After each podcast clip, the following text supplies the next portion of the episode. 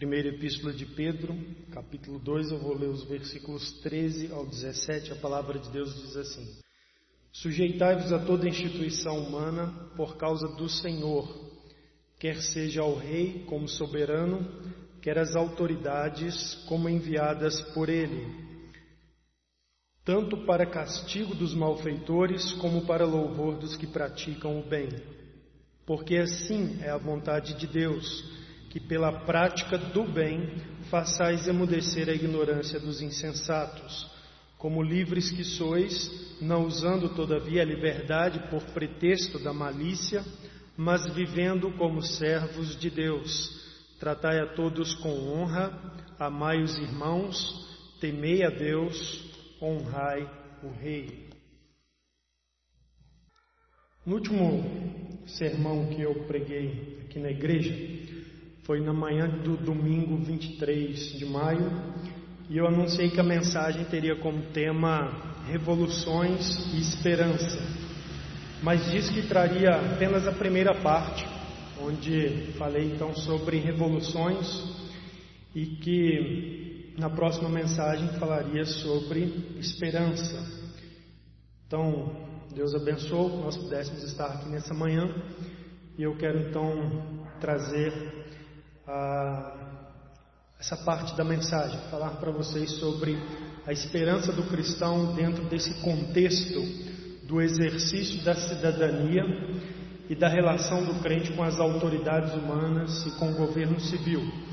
Agora, para a mensagem de hoje, irmãos, eu quero lembrar vocês algo que eu já tenho dito, que todo regime trará e traz seus desafios todo sistema político, toda autoridade instituída sobre os seres humanos, em qualquer país do mundo, em qualquer época do mundo, trará suas frustrações. Na última mensagem eu lembrei para vocês, por exemplo, Salomão, um grande rei de Israel, produziu assim um, um reinado tão benéfico, tão eficaz. Israel expandiu, prosperou e teve um problema no final da sua vida, na sua velhice, com a idolatria de suas esposas. Que frustração! Então a gente deve lembrar que todo regime trará suas frustrações. E nesses momentos, quando nós nos sentimos frustrados, nós sempre buscamos depositar as nossas esperanças por dias melhores, por um país melhor, por uma sociedade mais justa, em algo diferente ou em alguém diferente. Nós ansiamos por uma solução e essa é a tendência natural nossa do ser humano. Nós queremos paz, nós queremos justiça, nós não queremos ser oprimidos, ser injustiçados, ser devorados. Às vezes nos sentimos devorados pelas autoridades. Nós não queremos isso, então é uma tendência natural. Mas onde nós devemos colocar a nossa esperança? E o que isso significa na prática? Onde devemos colocar nossa esperança? Duas respostas são oferecidas para essa pergunta, irmãos. E elas disputam o nosso coração. Elas disputam o nosso coração. E você precisa se decidir. Você precisa abraçar aquela que é apropriada para um crente para um servo de Deus, para um cristão. Pois eu afirmo para vocês que apenas uma delas é apropriada para alguém que quer servir a Deus. Apenas uma. E eu lhes afirmo também que uma delas é um engano, enquanto que a outra, a que é apropriada para o servo de Deus, é verdadeira. Uma delas é um engano. Então, deixe-me apresentá-las a você nessa manhã, essas duas respostas que disputam o seu coração quanto à pergunta: onde eu devo colocar minha esperança? Quando eu estou vivendo num mundo, num país, num sistema, sob autoridades que muitas vezes me decepcionam. Onde eu devo colocar minha esperança? A primeira proposta é a proposta humana, ao longo da história, a humanidade tem proposto diversas soluções para os problemas humanos. E se você presta atenção na história da civilização do mundo, você vai ver que o homem e as civilizações, a sociedade sempre tiveram muitos problemas. Como cristãos, nós, às vezes, né, no ensino para a igreja, mencionamos para os irmãos algum, alguma coisa do contexto da Bíblia.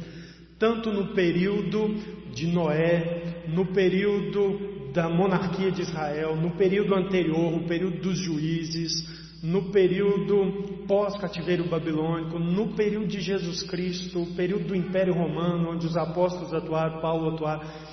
E sempre nós mostramos para vocês que haviam, naqueles períodos, graves problemas enfrentados pelos servos de Deus na sociedade. E esses homens, certamente, eles se desesperavam, se frustravam. Eu imagino Noé vivendo nos seus dias, onde a violência corria solto naquela sociedade, como que Noé vivia com o coração atribulado. Então, onde colocar as nossas esperanças? Então há soluções humanas, sempre há seres humanos com as suas ideias, com as suas soluções para esses problemas, tentando conquistar seu coração, tentando conquistar seu apoio. Sempre há. E diversas soluções são propostas soluções humanas, mas eu quero lembrar para vocês que são soluções de pessoas que a Bíblia descreve como pecadores desesperadamente corruptos, porque isso é o ser humano. Muitas vezes, na maioria das vezes, mortos espiritualmente, e na maioria das vezes, porque uma das coisas que nós vemos é que o povo de Deus sempre está mais preocupado com o descanso eterno do que com as coisas desse mundo.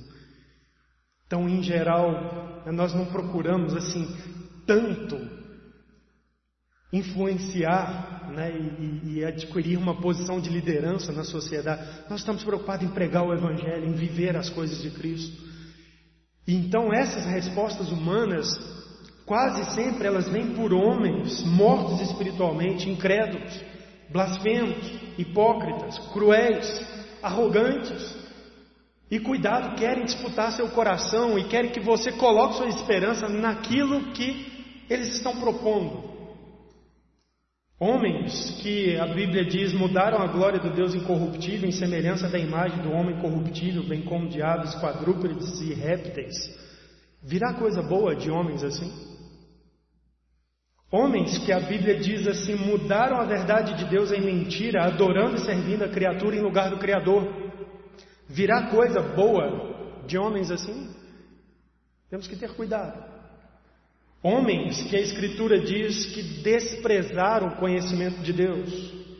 Homens que a Escritura descreve assim, cheios de injustiça, malícia, avareza e maldade. Mas quando eles propõem para vocês a solução e diz né, me apoie, me defenda, nós vamos mudar o mundo com essas ideias. Eles escondem essa injustiça, essa malícia, a avareza do seu coração. Eles não dizem assim, eu quero chegar ao poder para corromper e me enriquecer. Não, eles querem, eles dizem, eu vou resolver os problemas. Mas a Bíblia nos alerta: esses homens são os homens cheios de toda injustiça, malícia, avareza, maldade, possuídos de inveja, homicídio, contenda, dolo e malignidade, sendo difamadores, caluniadores, aborrecidos de Deus, insolentes, soberbos, presunçosos, inventores de males, desobedientes aos pais, insensatos, pérvidos, sem afeição natural e sem misericórdia. Isso é o que a Bíblia descreve dos homens sem Deus, em Romanos capítulo 1. E as soluções humanas vêm de pessoas assim.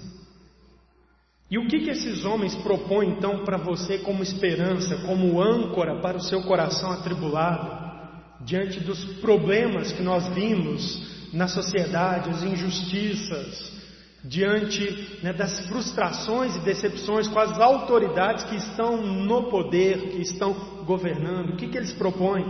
Muitas ideias. Eles propõem mudanças no sistema de governo. Não, nós precisamos mesmo é de uma mudança no sistema de governo. Precisamos de democracia e não de regime militar. Ou dirão, precisamos de regime militar e não de democracia. Soluções humanas. Dirão: precisamos de monarquia e não de república. Nós estamos numa época onde tem pessoas promovendo monarquia de novo. Gente na internet gravando vídeos com a bandeira da monarquia do Brasil atrás. Tem gente dizendo precisamos de monarquia e não de república. Outros estão dizendo não, nós precisamos é, é de, de parlamentarismo. Nós precisamos de mudar o sistema. Nós precisamos de um presidencialismo diferente. Outros dirão precisamos de, de mudanças no número de, de cadeiras do Congresso, na maneira como escolhemos os políticos, voto assim, voto assado, voto distrital. Irmãos, em essência, a ideia que é comunicada, a esperança que é vendida é: se você entender o que eu estou propondo, apoiar essa causa, nós vamos revolucionar a nação. As injustiças acabarão, as frustrações deixarão de ocorrer. Nos apoie. Participe conosco dessa mudança. Vamos revolucionar. Resposta humana. Outros propõem respostas no campo da ideologia e tentam disputar seu coração. Nós precisamos de uma revolução cultural. Nós precisamos de um sistema de ideias no, atuante no governo mais progressista ou mais alinhadas a uma, uma visão política de esquerda. Outros pregarão a sua mensagem dizendo: não, não, nós precisamos de mais conservadorismo e mais pessoas alinhadas a uma direita política. Um dirá: precisamos de mais capitalismo. Outro dirá: precisamos de socialismo. Outro dirá ainda: não, nós precisamos é do comunismo mesmo. Nós precisamos do Estado distribuindo igualmente todos os bens controlando todos de forma igualitária. É isso que nós precisamos. Isso vai trazer justiça social e paz para a sociedade. Outro dirá: não, não, não, nós precisamos de menos Estado, nós precisamos de mais liberdades individuais, nós precisamos de mais liberdades econômicas. Outros têm dito: precisamos de mais direitos para as mulheres. Né? Estou aqui no campo da ideologia. Feminismo já, aborto já, mais mulheres no mercado de trabalho. Outros dirão: precisamos de direitos para a comunidade LGBT, precisamos reprimir a discriminação, precisamos acabar com a pregação nas igrejas de textos da Bíblia, como por exemplo Romanos capítulo 1, versículo 24 a 27, que proclama contra o pecado do homossexualismo. Precisamos acabar com isso. É um desrespeito, uma discriminação.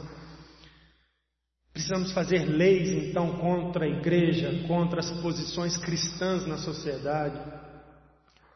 Irmãos, tudo isso são respostas humanas. E eu sei que por vezes os seus corações têm sido captados por algumas dessas propostas. E vocês têm posto suas esperanças em alguma dessas coisas. Outros dirão, mudando o campo agora para a justiça e as leis, não, nós precisamos de leis mais justas. Sabe, o problema é que a sociedade tem mesmo pessoas ruins, criminosos. Nós precisamos de leis mais justas, precisamos fazer cumprir as leis existentes. Outros dirão: não, nós precisamos mudar uma instituição do sistema, nós precisamos mudar o STF. Isso vai resolver o problema do Brasil. Ou, não, vamos fazer uma lei contra isso, uma lei mais restritiva contra aquilo, vamos fazer mais investigações, vamos prender mais pessoas que estão trazendo mal sobre a sociedade a partir da estrutura do governo. Ou alguns ainda dizem, precisamos de uma nova Constituição, nosso país não vai para frente, porque olha que lê a Constituição, olha como que ela né, determina o regime de nossa nação, isso aqui não vai dar certo. Olha o que está acontecendo é por causa disso aqui, precisamos de uma nova Constituição. Respostas humanas que estão lutando pelo seu coração. E às vezes você põe sua esperança nessas coisas. Mas é, é aí que o crente deve colocar sua esperança. Outros vão para o campo mais radical, tomada de poder. Não, nós precisamos criar um partido, um novo partido, né, para mudar aqui. Criar um novo partido. para ter uma nova estrutura, para que as pessoas possam votar, e aí nós, com essa nova estrutura, né, vamos atuar revolucionando a nação, revolucionando o país. Ou precisamos minar as estruturas vigentes, criticar tudo, julgar tudo precipitadamente, maldosamente, para gerar desgaste, para que a gente possa então tomar o poder daqueles que estão exercendo o poder, porque afinal, somente nosso grupo, somente as nossas ideias são boas. Então nós temos que enfraquecer esse governo instituído para que a gente leve as nossas ideias, ocupe esse lugar ideias humanas. E um último campo, o indivíduo político. Dentro dessa realidade de democracia que nós vivemos, existe sempre os políticos propondo suas ideias, né, esperando as eleições para que eles né, possam, através do voto, né, chegar às, às posições públicas e etc. E eles vão propor a si próprios como uma solução. Ou, fora do contexto da democracia, poderia ser um chefe tribal, um agitador social, poderia ser um militar, um general, um descendente de uma família real, mas alguém que vai dizer e tentar te convencer: olha, você tem que me apoiar, porque eu tenho as ideias certas, eu tenho é, o caráter correto, e se eu chegar lá, eu vou trazer a justiça, eu vou trazer a paz, eu vou resolver os problemas, as coisas vão ficar boas. A pessoa age como Absalão, filho de Davi, agiu, você lê na Escritura, opondo e minando e enfraquecendo Davi diante das pessoas, Davi, seu pai, o rei, e a Bíblia diz que ele ganhava o coração das pessoas com esperanças falsas, ilusórias, Pessoas que tentam agir assim, não é?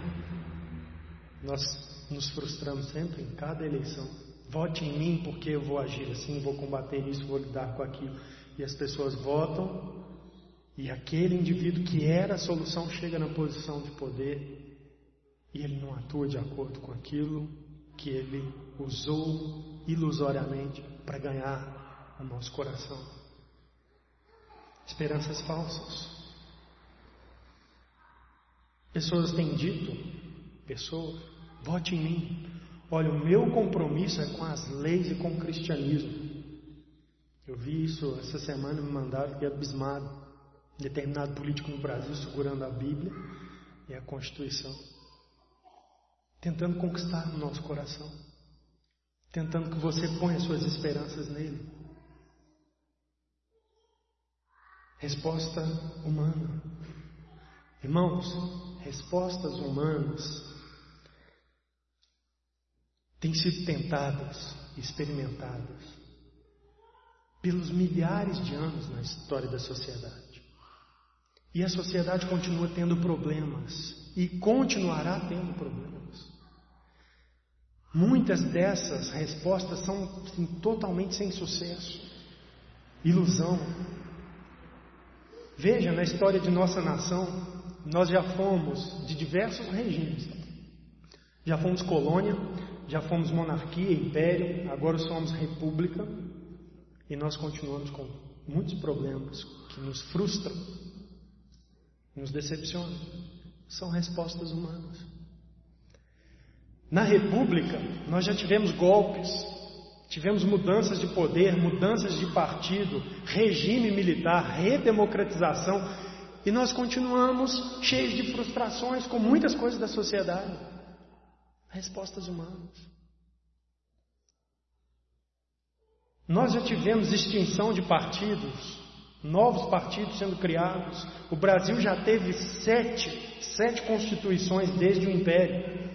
Tenho os anos todos aqui das constituições. A última, 1988, e a mais longa, por sinal. Está com 30 anos. Nós já tivemos pessoas diferentes, de, de origens diferentes, exercendo por exemplo, a, a função né, de maior autoridade do nosso país. Já tivemos é, líderes de setores empresariais, setores agrícolas, setores industriais, já tivemos líderes sindicais, já tivemos pessoas ah, de contexto militar, nós já tivemos pessoas de diversos escopos e continuamos tendo frustrações e decepções, respostas humanas mas que sempre estão disputando o nosso coração e te conclamando: põe sua esperança nisso, ou põe sua esperança em mim. É aí que o crente deve pôr sua esperança. Nós já demos guinadas ideológicas, nossa nação, e isso gerou insatisfação por parte daquele grupo que apoiava a ideologia anterior, gerou insatisfação para aqueles que apoiaram a guinada, né, e disseram não foi suficiente, precisava ser né, maior, mais forte. Esperanças humanas, vãs esperanças. Paulo César, que é cantor e compositor do grupo Logos, tem aliás músicas muito boas. Ele tem uma música escrita, uma letra escrita com base na parábola do filho pródigo. Mas tem uma parte que eu quero usar para aplicar aqui, onde ele diz assim: falsos amigos por aí. Sabe essas respostas humanas, as pessoas propõem todas essas esperanças. Falsos amigos por aí, conselhos vazios, mas cheios de palavras vãs, de grande ilusão, mentiram ao seu jovem coração. Irmãos, as respostas humanas são ilusão sabe, mentiras aos corações. E muitas vezes dos jovens corações, principalmente em escolas e universidades. Mentem aos jovens corações, ensinando-os a apegar-se, a colocar suas esperanças em causas, em ideologias, em pessoas, em partidos, em sistemas. Mentindo aos jovens corações. Mas esse mesmo poeta diz na música assim: Mas nunca é tarde, não. Sai da escuridão. Há novo dia, nova manhã, a mesma casa tem portas abertas. Então nunca é tarde. Nós ainda estamos vivos. Deus ainda nos colocou nesse mundo. Nós ainda podemos melhorar a nossa condição como cristãos, abandonar essas falsas esperanças e abraçar de maneira mais intensa, mais completa, a verdadeira esperança que eu quero mostrar para vocês agora, que é o segundo tipo de resposta que a Bíblia dá e que é a verdadeira esperança, não é ilusão. Não é. Então, qual é a segunda categoria de respostas para a pergunta Onde colocar nossas esperanças? Qual é a segunda categoria de respostas? Qual que deve ser a âncora da nossa alma em meio às tensões e frustrações que nós vivemos nessa sociedade, exercendo a cidadania, olhando para a nossa interação com as autoridades humanas, frustrações, aonde que nós devemos colocar a nossa alma? Qual é a nossa esperança? Qual é a âncora da nossa alma? A segunda resposta para essa pergunta é a proposta divina. O que a Bíblia, o que a palavra de Deus nos ensina sobre isso. Em Hebreus capítulo 13, o autor da Bíblia nos diz assim: O grande pastor das ovelhas, pelo sangue da eterna aliança, vos aperfeiçoe em todo o bem para cumprirdes a sua vontade, operando em vós o que é agradável diante dele, por Jesus Cristo. Nós devemos buscar o que é agradável diante de Deus em Jesus Cristo. O que é agradável diante de Deus quanto à minha esperança nesse contexto da cidadania e da relação com as autoridades? Qual que é a vontade de Deus quanto a onde eu coloco a minha esperança? Abra sua Bíblia, por favor, no livro do profeta Miqueias. Miquel está depois de Jonas e antes de Abacuque. Enquanto você abre, ouça o contexto desse livro das Escrituras. Miqueias é um profeta que foi, em parte né, da sua vida e ministério, contemporâneo ao profeta Isaías. foram colegas de ministério, pregadores levantados por Deus em Israel. E eles profetizaram antes da queda de Jerusalém do cativeiro babilônico. E em essência a mensagem deles era uma mensagem de juízo contra os pecados de Israel e o afastamento de Judá. Miqueias anuncia o julgamento de Deus através da conquista e destruição de Samaria, que aconteceu primeiro, e posteriormente a conquista e destruição de Judá, destruição de Jerusalém. Entre os pecados denunciados por Isaías e Miqueias estão idolatria, o culto hipócrita, né, aquele culto feito só cumprindo o ritual, mas sem sinceridade, sem temor a Deus, sem fé verdadeira. E também Miqueias teve uma proclamação muito forte contra as injustiças sociais em Israel nesse período, que também foi um, uma categoria de pecados que fez com que Deus trouxesse o juízo e o cativeiro sobre Judá. Então eu vou ler alguns versículos para vocês aqui no livro de Miqueias, eu quero que vocês acompanhem, que denunciam algumas dessas injustiças e que mostram para nós esse contexto social vivido pelos israelitas no, no, no período de Miqueias. E eu quero que vocês, ao lerem o texto, imaginem como que homens e mulheres de Deus naquele período piedosos, justos, se sentiam naquela sociedade. Eu quero que vocês imaginem como você se sentiria naquela sociedade. Capítulo 1 de Miqueias, versículo 1, a palavra de Deus diz assim: Palavra do Senhor que, que em visão veio a Miqueias, morastita, nos dias de Jotão, Acás e Ezequias, reis de Judá, sobre Samaria e Jerusalém. Miqueias profetizou nos dias dos reis Jotão, Acás e Ezequias. Dois desses reis, Jotão e Acás, quem eram? A Bíblia descreve o reinado de Jotão assim: Tão somente os altos não retiraram. Os altos eram aqueles altares nas colinas dedicados a ídolos em Israel. No período de Jotão, o povo de Deus não abandonou a idolatria. Jotão, como líder de Israel, não agiu, foi negligente, não combateu a idolatria em Israel. Foi um rei negligente. Acás, segundo a rei 16, resume assim o reinado de Acás. Não fez o que era reto perante o Senhor seu Deus, como Davi seu pai, porque andou no caminho dos reis de Israel e queimou seu filho como sacrifício segundo as abominações dos gentios. Imagina o que é isso? Um homem e uma mulher piedosa vivendo numa sociedade onde a liderança da nação, que em Israel tinha um, uma, uma realidade espiritual, era negligente e permitia a idolatria nos altos, nas colinas. Quanto que isso era revoltoso para um israelita? Temente a Deus, que conhecia a lei de Deus, que sabia qual era o caminho de Deus, qual era a vontade de Deus para Israel. Pior, um rei que praticava idolatria absurda ao ponto de matar seu próprio filho em um sacrifício. Como que se sentiria você vivendo numa sociedade onde tamanha crueldade era feita por crianças pelo líder da nação?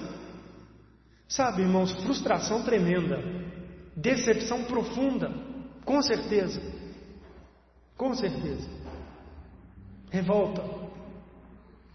Olha agora o versículo 2, a palavra de Deus diz assim: Ouvi todos os povos, prestai atenção à terra e tudo o que ela contém, seja o Senhor Deus testemunha contra vós, o Senhor desde o seu santo templo, porque eis que o Senhor sai do seu lugar e desce e anda sobre os altos da terra, os montes debaixo dele se derretem, os vales se fendem, são como a cera diante do fogo, como as águas que se precipitam no abismo.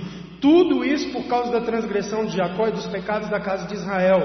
Qual é a transgressão de Jacó? não é Samaria, e quais os altos de Judá, não é Jerusalém. Por isso farei de Samaria um montão de pedras do campo, uma terra de plantar vinhas, farei rebolar as suas pedras, para o vale e descobrirei os seus fundamentos, todas as suas imagens de escultura serão despedaçadas e todos os salários de impureza serão queimados e todos os seus ídolos e de todos os seus ídolos eu farei uma ruína, porque por preço da prostituição os ajuntou e a este preço volverão. Uma sociedade onde havia idolatria e práticas imorais, terríveis, Pessoas ganhando dinheiro a preço de prostituição em cultos idólatras, ali naquela terra que era para ser a terra de Deus, de um povo que recebeu a lei de Deus, revelações de Deus, profetas de Deus. Como se sentiria um israelita piedoso, uma israelita piedosa, nesse contexto, irmãos? Vendo pessoas se prostituindo abertamente em cultos por dinheiro. Coisa absurda. Como se sentiria? Frustração, revolta. Capítulo 2 de Miqueias, versículo 1. Ai daqueles que no seu leito imaginam a iniquidade e maquinam o mal. A luz da alva o praticam, porque o poder está em suas mãos. Se cobiçam campos, os arrebatam. Se casas, as tomam, assim fazem violência a um homem, a sua casa, a uma pessoa e a sua herança. Portanto, assim diz o Senhor: Eis que projeto mal contra essa família, do qual não tirareis a vossa serviço e não andareis altivamente, porque o tempo será mau. O profeta está aqui proclamando contra gente poderosa e influente na nação nos seus dias, que faziam planos para se apropriar dos bens dos outros, da herança dos outros. Vocês se lembram que Israel, Deus dividiu a herança por famílias, e isso era perpétuo. E agora havia pessoas influentes usando do seu poder, usando ali de violência, para tomar a herança dos outros, para se enriquecerem sobre os outros. Como se sentiria um israelita piedoso, justo, vivendo numa nação onde ele vê pessoas poderosas sem freio se apropriando das riquezas do seu semelhante ou das suas próprias riquezas? Frustrado, decepcionado, revoltado, sem paz, ansioso por justiça. Capítulo 3, versículo 1 ao 4 mais opressão e injustiça social. Diz assim: Disse eu, ouvi agora vós, cabeças de Judá e vós, chefes da casa de Israel, não é a vós outros que pertence saber o juízo? Ou seja, vocês são as autoridades, é sobre vocês que está a responsabilidade de fazer justiça, de saber o juízo. Os que aborreceis o bem, amais o mal, e deles arrancais a pele e a carne de cima dos seus ossos. Observe essa figura, que é uma figura de canibalismo.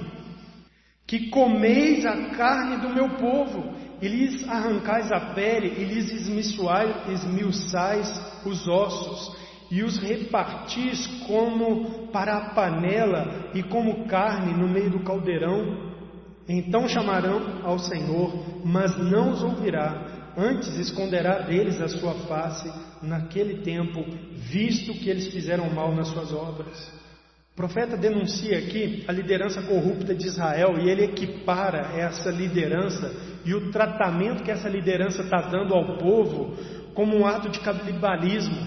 Eles estão devorando o povo, eles estão se engordando, se enriquecendo, se fortalecendo em cima do povo.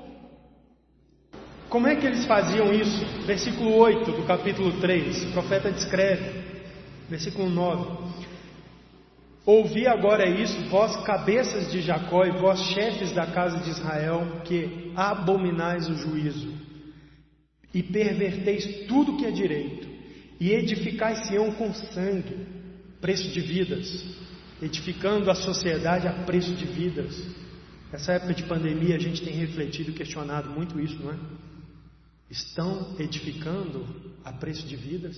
Parece às vezes, não é? O texto diz, versículo 11: Os seus cabeças dão as sentenças por suborno, os seus sacerdotes ensinam por interesse, os seus profetas adivinham por dinheiro e ainda se encostam ao Senhor, dizendo: Não está o Senhor no meio de nós, nenhum mal nos sobrevirá. Olha, Como que estava a sociedade naquela época? Os poderosos, aqueles a quem pertencia a autoridade, deviam fazer juízo, eles abominavam o juízo, abominavam a justiça. Eram pessoas que promoviam a injustiça a favor dos seus próprios interesses, pervertiam o direito, né? o que é certo, o que é direito, eles torciam, pervertiam, ignoravam para o seu bem, para a sua causa, para os seus propósitos. Edificavam Sião com sangue, a preço de vida, eles sustentavam seus projetos pessoais, seus projetos na sociedade. Seus cabeças dão sentença de suborno, suborno. Se vendiam para interesses, por dinheiro. O texto diz: os sacerdotes ensinam por interesse, interesses pessoais prevalecendo, ganância na religião sacerdote ensinando por interesse, profeta adivinhando por dinheiro. Né? Isso aqui se enquadra em tantas coisas que a gente vê na nossa sociedade hoje. Né? Quantos profetas no Brasil estão pregando hoje por dinheiro? Por ganância? Quantos estão ensinando pelos seus próprios interesses e não a palavra de Deus? Quantos estão aceitando suborno? Quanta as leis e sentenças estão sendo distorcidas em prol de projetos? Quantas vidas estão indo embora em prol de projetos de poder? Então quero que você perceba que um israelita piedoso naquela época, ele tinha suas frustrações tremendas. Tinha. Onde ele colocaria sua esperança? Olha o capítulo 6 também de Miqueias, versículo 9. Diz assim: A voz do Senhor clama a cidade, e é verdadeira sabedoria temer-lhe o nome. Isso aqui é importante. É verdadeira sabedoria temer o Senhor e ouvir Sua voz. Então o profeta diz, versículo 10: Ainda há na casa do ímpio os tesouros da impiedade, e o detestável é faminguado. Poderei eu inocentar balanças falsas e bolsas de pesos enganosos? Porque os ricos da cidade estão cheios de violência, os seus habitantes falam mentira e a língua deles é enganosa na sua boca. O profeta que anuncia: olha, existem pessoas ímpias na cidade se enriquecendo com base na iniquidade, tesouros da impiedade na casa do ímpio. Pessoas sem nenhum compromisso com Deus, olhando apenas para esta vida e tentando crescer e se enriquecer e fazer seus, seus reinos nesse mundo com base em práticas malignas, cruéis, reprovadas por Deus. Aí ele descreve balanças falsas e bolsas e pesos enganosos, comércio desonesto, opressão por violência. Os ricos da cidade estão cheios de violência. Sabe, pessoas com poder que impõem a sua vontade, seus interesses através da violência. Isso existe em todas as épocas. Pessoas que tiram a vida dos outros, encomendam a morte dos outros para sustentar seus crimes, manter seus crimes ocultos, sustentar seus, seus interesses pessoais. O texto também diz mentiras e língua enganosa, uma sociedade onde as pessoas simplesmente não eram confiáveis, mentirosos, desonestos.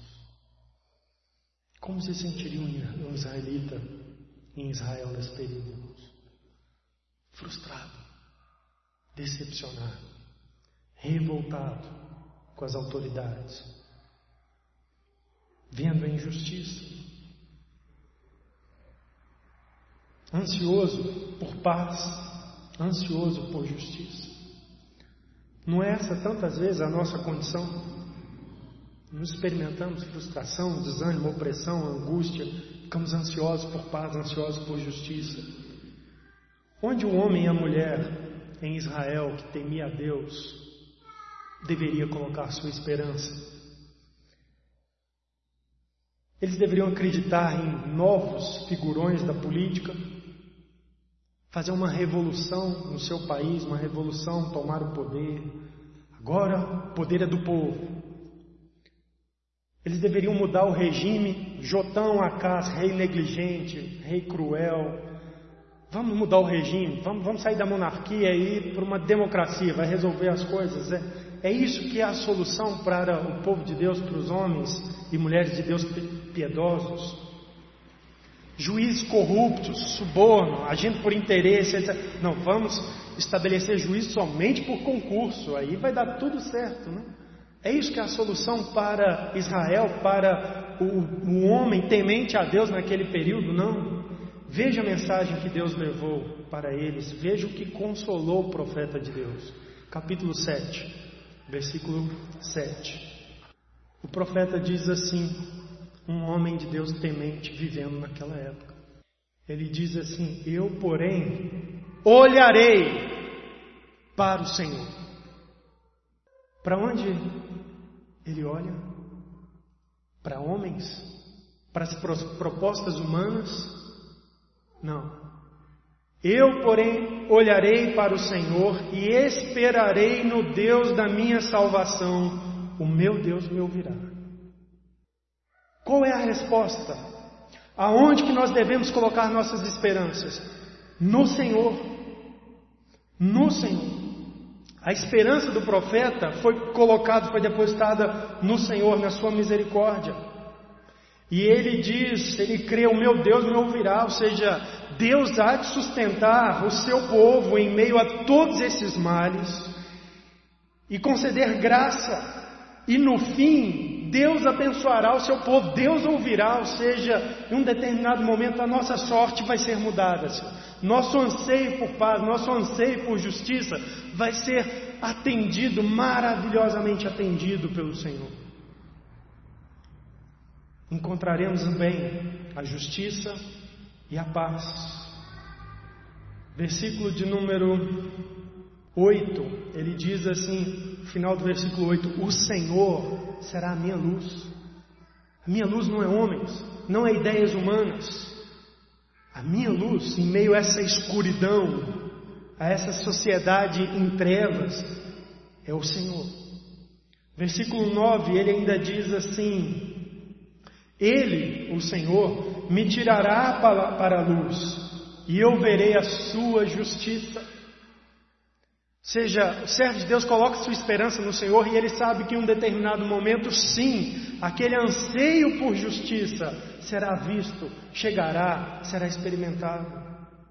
Então a resposta de Deus, irmãos, para a questão proposta, que é uma questão que, com a qual nós lutamos e que há respostas disputando o nosso coração, mas a resposta de Deus, a resposta da Escritura para nós, para Onde devo colocar a minha esperança é no Senhor. Apenas no Senhor, apenas nele nós devemos esperar e confiar. Essa é a mensagem da Bíblia ao povo de Deus. Confiemos e esperemos apenas no Senhor, não nos homens, não nas soluções humanas.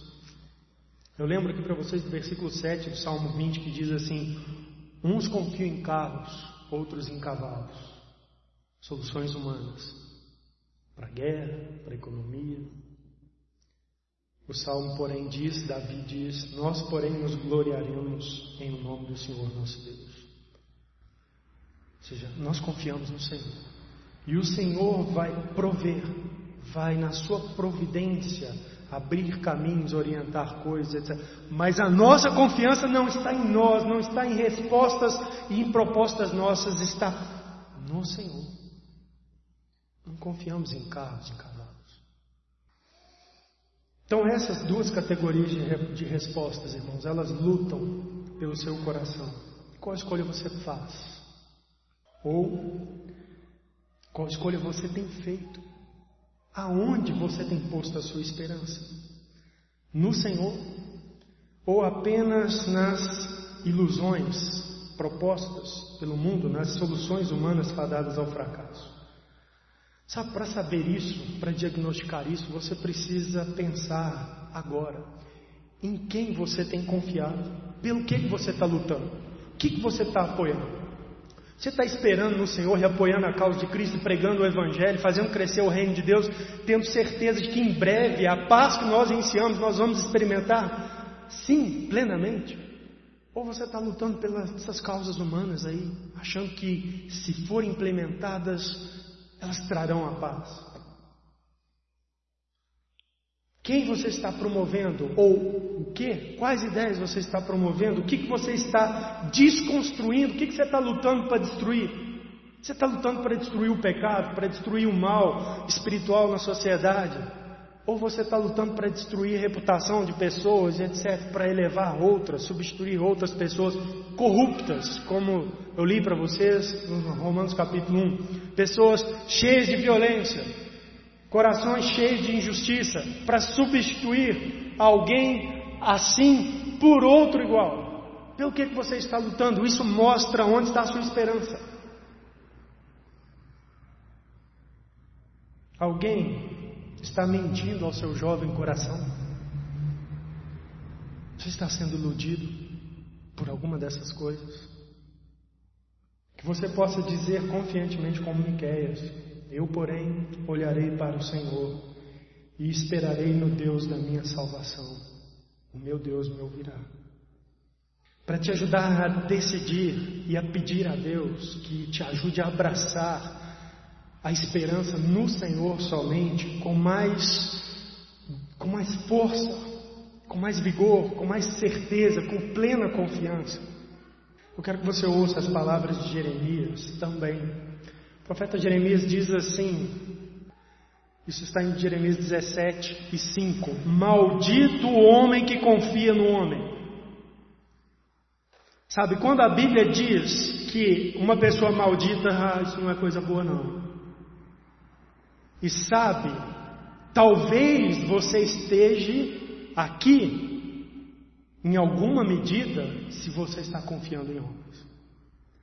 Maldito, triste, porque você nunca verá realizado aquilo que você está esperando. Respostas humanas, homens. Você nunca verá realizado o que você espera.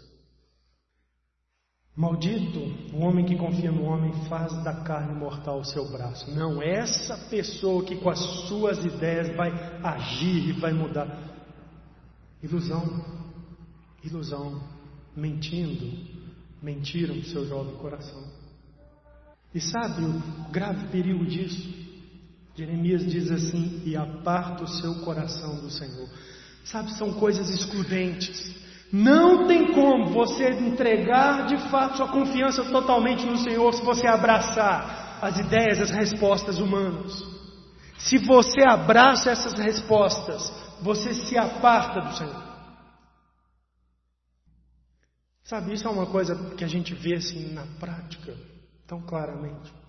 Nós vemos jovens que professam a fé em Cristo, mas assim, lutando terrivelmente pelas causas políticas. Foram ensinados assim, mentiram seu jovem coração. E dando pouco valor às coisas de Deus, à pregação do Evangelho, à palavra do Senhor. Essas duas respostas elas disputam pelo seu coração. E aquilo que a pessoa escolhe faz com que ou a pessoa se aproxime de Deus, ou se ela escolhe as respostas humanas, ela se aparta do Senhor.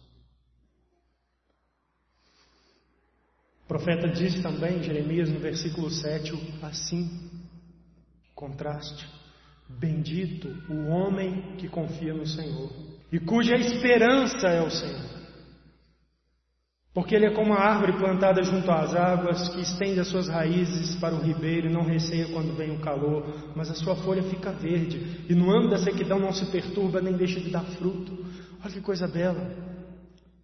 Aquele que confia no Senhor, ele é bendito, porque o Senhor o sustenta, sabe? Quando vem o ano da sequidão, sabe aqueles tempos difíceis, onde as pessoas ficam totalmente frustradas do que está confiando no Senhor? Não, não, não, ele não fica frustrado. Ele passa por aquelas coisas porque a sua esperança não está no mundo e nas respostas que o mundo e que os homens propõem para solucionar. A sua esperança está no Senhor e ele sabe que o Senhor prometeu e dará respostas e cumprirá respostas em breve, no porvir. Logo chegará a paz plena. Logo chegará a justiça que nós tanto ansiamos. Chegará sim. Sabe o último ato do Senhor nessa história é um grande juízo. E ali, irmãos, justiça vai ser feita. Deus julgará a terra. E sabe isso que nós ensinamos? Justiça vai ser feito. Ah, então devo confiar em Deus, colocar no Senhor minha esperança. Deus vai cessar as opressões. Ele vai me dar uma experiência de justiça e paz. Sim, sim. Mas não nas questões desse mundo. Embora Deus se agrade em nos dar alívios e promover admiráveis reformas na sociedade, sobretudo pelo Evangelho, nós vamos ver isso. Mas Deus não está prometendo nos dar essa experiência de paz plena e de justiça plena nesse mundo corrompido pelo pecado, amaldiçoado por Ele. Não, irmãos, sejamos maduros. Qual é o estado desse mundo? É o mundo está sob maldição de Deus, que vivem pessoas cheias de iniquidade. É óbvio que nós não teremos paz e justiça plena nesse mundo. Sejamos maduros. Mas Deus promete que Ele nos dará isso. Nós encontraremos paz no reino do Senhor. E desfrutamos de paz crescente já no reino de Cristo. Nós encontraremos justiça no governo de Cristo. E como encontramos, já experimentamos parte disso. O crente governado pelo Senhor, pela palavra de Deus, ele nunca se decepciona pelo governo do Senhor na sua vida. Ele nunca se decepciona. Sabe, toda vez que nós avaliamos nossa vida e como Deus tem conduzido a nossa vida, ao final nós dizemos assim: o Senhor foi sábio, o Senhor foi justo. Nunca nos decepcionamos. mesmo ainda vivendo no mundo, quanto mais no porvir. Andamos pela lei de Cristo, não achamos pesada, não achamos opressora, sabe a lei do mundo, as leis humanas, que nós vemos tanta falha, tanta falta, né, tanta indiferença às vezes, e quanto isso nos deixa aborrecidos. Mas as leis de Cristo e o governar de Cristo nunca nos decepciona, nunca achamos penosa sua lei. Nós temos certeza de um descanso eterno ao fim dessa vida, está garantido pelo Senhor. Nós vamos ter paz plena. Aquilo que o mundo tanto corre atrás, tanto promete e mente aos pobres corações. Um dia nós teremos isso sim. Paz plena, justiça plena. E Cristo é a solução. Somente em Cristo a promessa de descanso se cumprirá. Somente em Cristo a promessa de alívio se cumprirá. Somente em Cristo a promessa de justiça e paz se cumprirá. Essa é a mensagem de, de Miqueias. Livro de Miqueias, profeta Miqueias, capítulo 4. Eu quero que você acompanhe comigo. Diz assim, versículo 1: Mas nos últimos dias e o Novo Testamento nos informa que os últimos dias é o período inaugurado pela vinda de Jesus Cristo aqui nesse mundo. Mas nos últimos dias acontecerá que o monte da casa do Senhor será estabelecido no cimo dos montes e se elevará sobre os outeiros, e para ele afluirão os povos.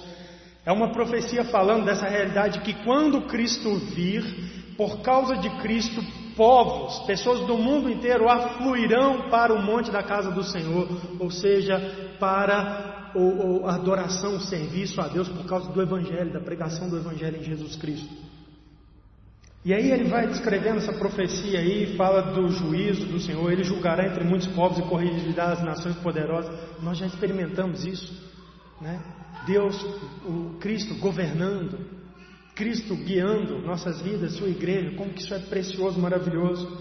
E ele termina o versículo de número 5 dizendo assim: Porque todos os povos andam, cada um em nome do seu Deus, mas quanto a nós, ou seja, nós que esperamos e confiamos no Senhor, andaremos em o nome do Senhor nosso Deus para todo sempre. Sabe, vai chegar um dia em que nós que tememos a Deus e que abraçamos Cristo pelo Evangelho, nós andaremos com o Senhor, em nome do Senhor, para todo sempre. Já o fazemos, às vezes tropeçamos, mas chegará um dia onde jamais deixaremos os caminhos do Senhor, nem por tropeços. a realidade mudará por causa de Cristo. Olha o capítulo 5 de Miqueias também, diz assim, né, o profeta remete a Cristo, a Jesus. Capítulo 5, versículo 2: E tu, Belém Efrata, pequena demais para figurar como grupo de milhares de Judá, de ti me sairá o que há de reinar em Israel, e cujas origens são desde os tempos antigos, desde os dias da eternidade. Portanto, o Senhor os entregará até o seu tempo, em, em que aqui estiver em que a que está em dores tiver dado a luz. Então o restante dos seus irmãos voltará aos filhos de Israel. Ele se manterá firme e apacentará o povo na força do Senhor, na majestade do nome do Senhor seu Deus. Eles habitarão seguros, porque agora será ele engrandecido até os confins da terra. Este será a nossa paz. Observe, este, este quem? Esse que vai nascer, que nasceria em Belém, que nasceria da Virgem, que foi Maria. Este será a nossa paz. Sabe por que, que a gente deve colocar nossa esperança no Senhor? Porque somente em Cristo, no Evangelho de Cristo, na salvação de Cristo, é que nós experimentaremos verdadeira paz. Paz com Deus, paz de coração em meio ao mundo atribulado e, sobretudo, aquele anseio por uma vida e uma sociedade onde há justiça e paz. O Senhor Jesus nos dará isso no seu reino. Só em Cristo. Só em Cristo. Só em Jesus nós conseguiremos viver em meio a esse mundo atribulado, com paz, com foco, tendo uma certeza antecipada de que em breve gozaremos de plena paz. Só em Jesus. Só em Jesus nós temos graça para seguir adiante e triunfar sobre esse mundo. O profeta diz: Esperarei no Senhor. Sabe, a espera depende de graça, você ser sustentado dia a dia. Graça. É só em Cristo que nós recebemos graça para seguir adiante e triunfar sobre esse mundo só em Jesus, só em Jesus. João disse que em Jesus nós vencemos o mundo. Vencemos. Só em Jesus nós temos certeza de que em breve estaremos numa pátria celestial, onde habita a justiça descrita por Pedro como a casa da justiça, só em Jesus. Deus encarnado, nascido em Belém, Efrata, profetizado por Miqueias. Ele nos redime e conduz-nos à paz, ao descanso. Só Jesus. Aonde você tem posto sua esperança? Pelo que, que você tem lutado? Isso te ajuda a descobrir onde está a esperança do seu coração. Duas respostas lutam pelo seu coração. Uma enganosa, vã.